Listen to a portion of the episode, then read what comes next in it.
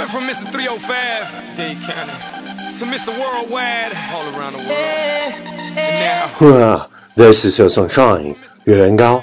Good morning, time to wake up. Come on, get up, baby. Time to listen to each morning. We're international, so oh, international, international. So international. You can't catch me, boy. I'm overseas at about 100 G for show. Don't test me, boy. Cause I rap with the best for show. 305 to the death of me. Cremate my body, let the ocean have what's left of me. But for now, forget about that.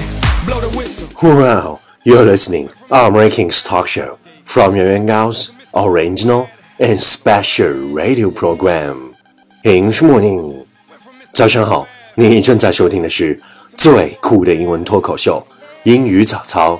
我是袁高，三百六十五天，每天早晨给你酷炫早安。Wow, it's remarkable.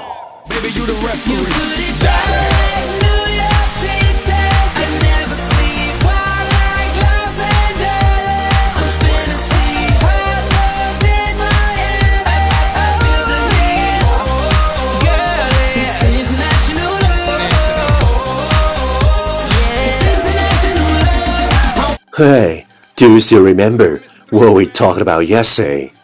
When the whole world is about to rain, let's make it clear in our heart together.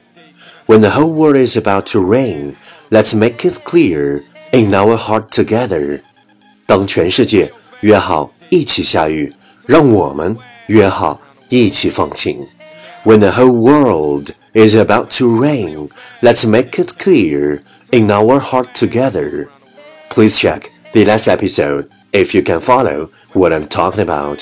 没有跟上的小伙伴，请你反复收听昨天的节目。请相信，practice makes perfect. Okay, let's come again. 我们再复习一遍。When the whole world is about to rain, let's make it clear in our heart together. 昨天学过的句子，今天你是否还朗朗上口？明天你是否会想起今天你学过的英文？Our focus today is the primary cause of unhappiness is never the situation, but thought about it. The primary cause of unhappiness is never the situation, but thought about it. 造成我们痛苦的， 并非问题本身，而是我们对问题的看法。The primary cause of unhappiness is never the situation, but thought about it.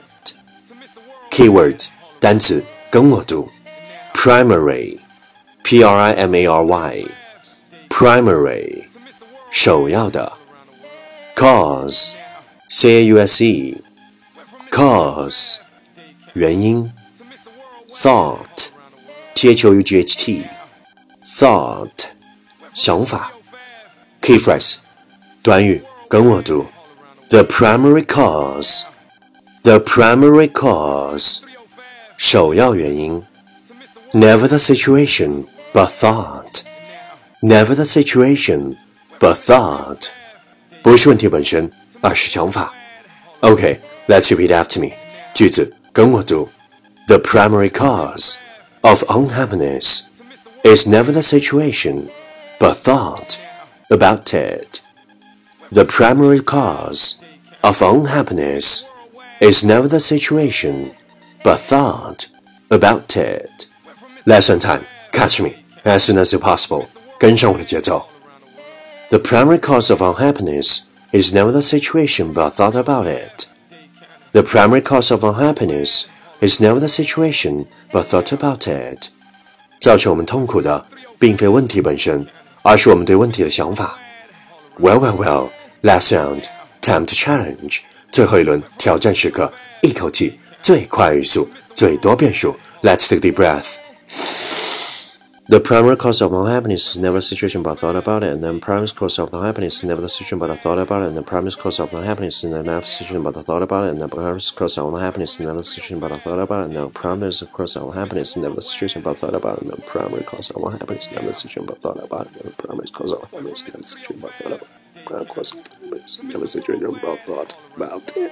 哦，嘿，今日挑战成绩八遍，挑战单词十三个， 难度系数四点零。呵呵，各位小伙伴，你敢不敢像我一样，每天坚持发送你的声音和挑战遍数，或者分享你英文学心得，再或者推荐你喜欢的英文歌曲，持续爱的新浪微博圆圆高 i n g 原来的圆高大的高大写英文字母 i n g 圆圆高 i n g 我的牛。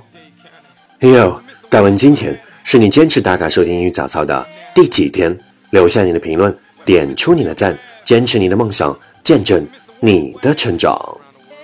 第一千七百六十七天，没有谁一定是你的终点，没有什么错的时间，错的人，你在每个点遇到的人都是对的，只是每段故事的结局各有不同。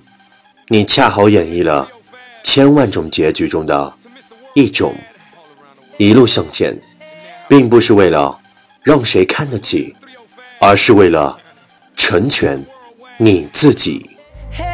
Chris brown. Let's